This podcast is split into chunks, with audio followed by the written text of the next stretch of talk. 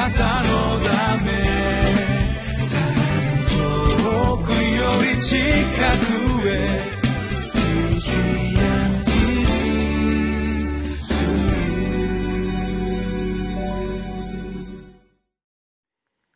5月16日水曜日リビングライフの時間です。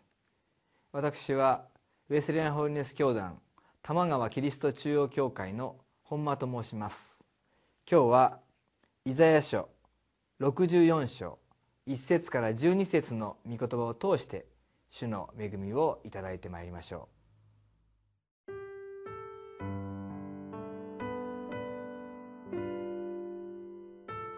うイザヤ書64章1節から12節ああ、あなたが天を裂いて降りて来られると、山々は見舞いで揺れ動くでしょう。火が芝に燃え尽き、火が水を湧き立たせるように、あなたの皆はあなたの敵に知られ、国々は見舞いで震えるでしょう。私たちが予想もしなかった恐ろしいことをあなたが行われるとき、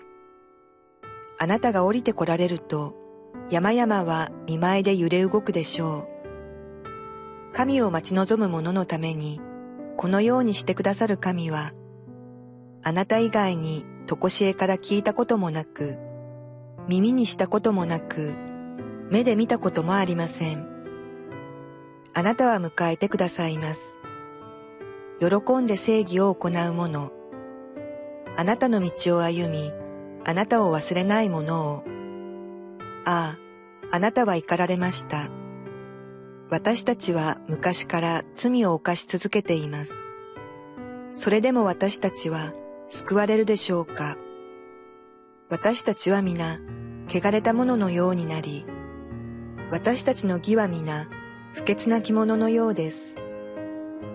私たちは皆、木の葉のように枯れ、私たちの戸は風のように私たちを吹き上げます。しかし、あなたの皆を呼ぶ者もなく、奮い立ってあなたにすがる者もいません。あなたは私たちから御顔を隠し、私たちの咎のゆえに私たちを弱められました。しかし主よ、今、あなたは私たちの父です。私たちは粘土で、あなたは私たちの陶器師です。私たちは皆、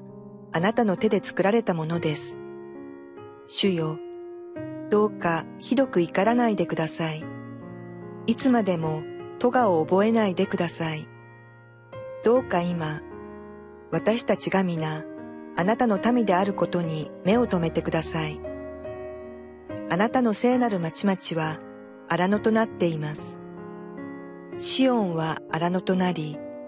エルサレムは荒れ果てています。私たちの先祖があなたを褒めたたえた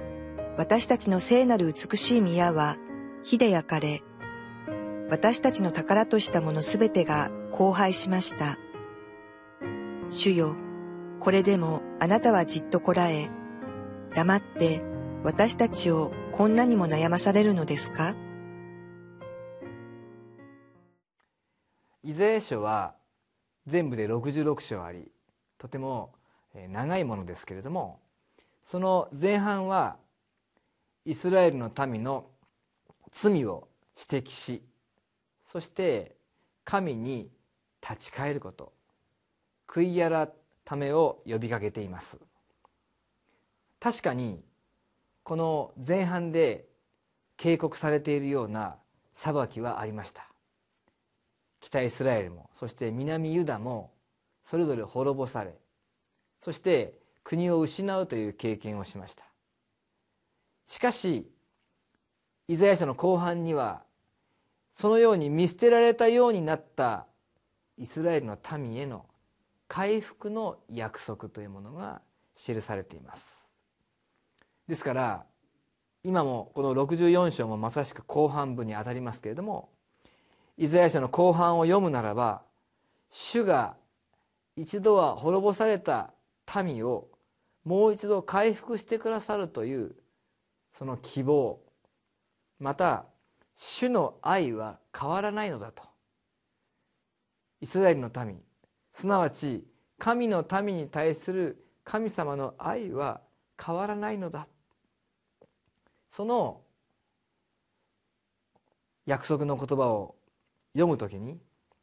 私たちは慰められ力を与えられるのであります。しかしこの回復というものはある程度の期間を置いたから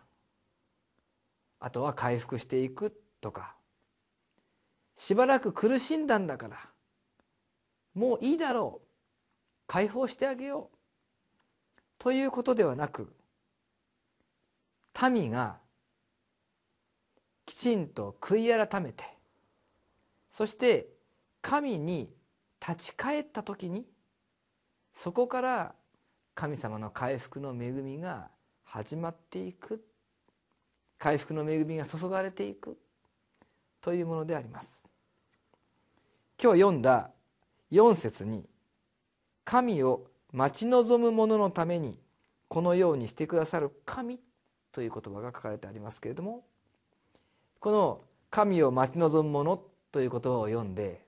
同じイザヤ書に記されています40章31節の御言葉を思い出すことができます。イザヤ書40章31節。しかし主を待ち望む者は新しく力を得わしのように翼を買って登ることができる。走ってもたゆまず歩いても疲れない。まさしく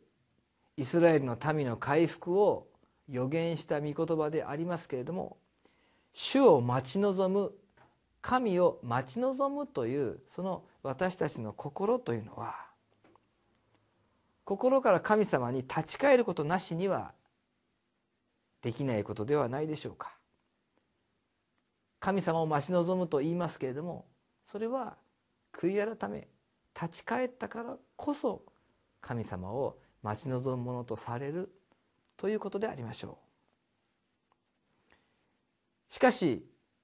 神様に立ち返るならば悔い改めて神を待ち望むものとなったならば私たちは神に立ち返ったものとしてこの64節に記さ64章に記されている御言葉のように主に大胆に求めていくものになっていくのです。8節と9節を読みます。しかし主よ今あなたは私たちの父です。私たちは粘土であなたは私たちの陶器師です。私たちは皆あなたの手で作られたものです。主よどうかひどく怒らないでください。いつまでも咎を覚えないでください。どうか今私たちが皆あなたの民であることに目を留めてください。まず陶器師の粘土のようなものだと言って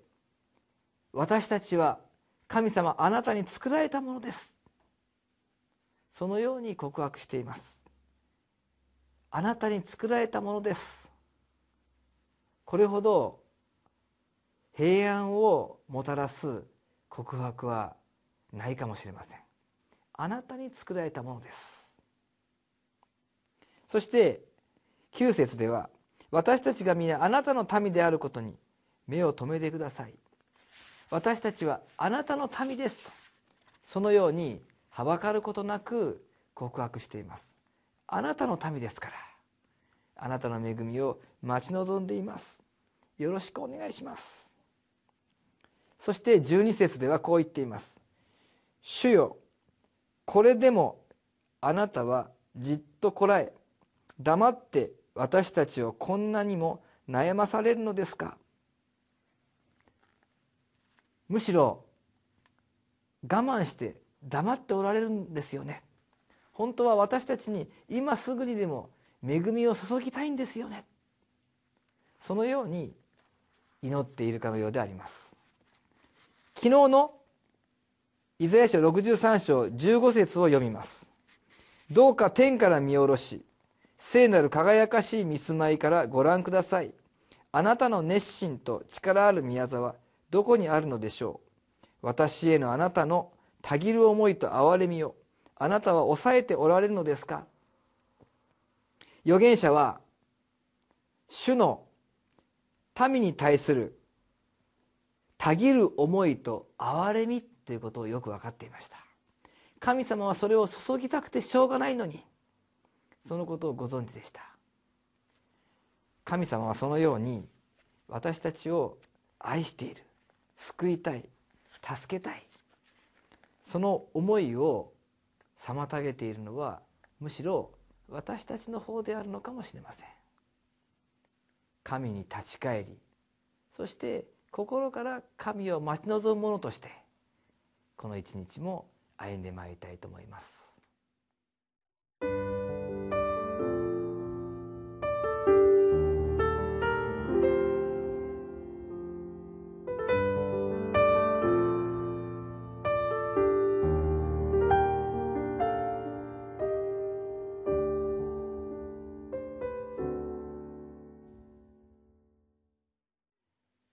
主が私たちを愛しておられるというこの事実は変わることはありません。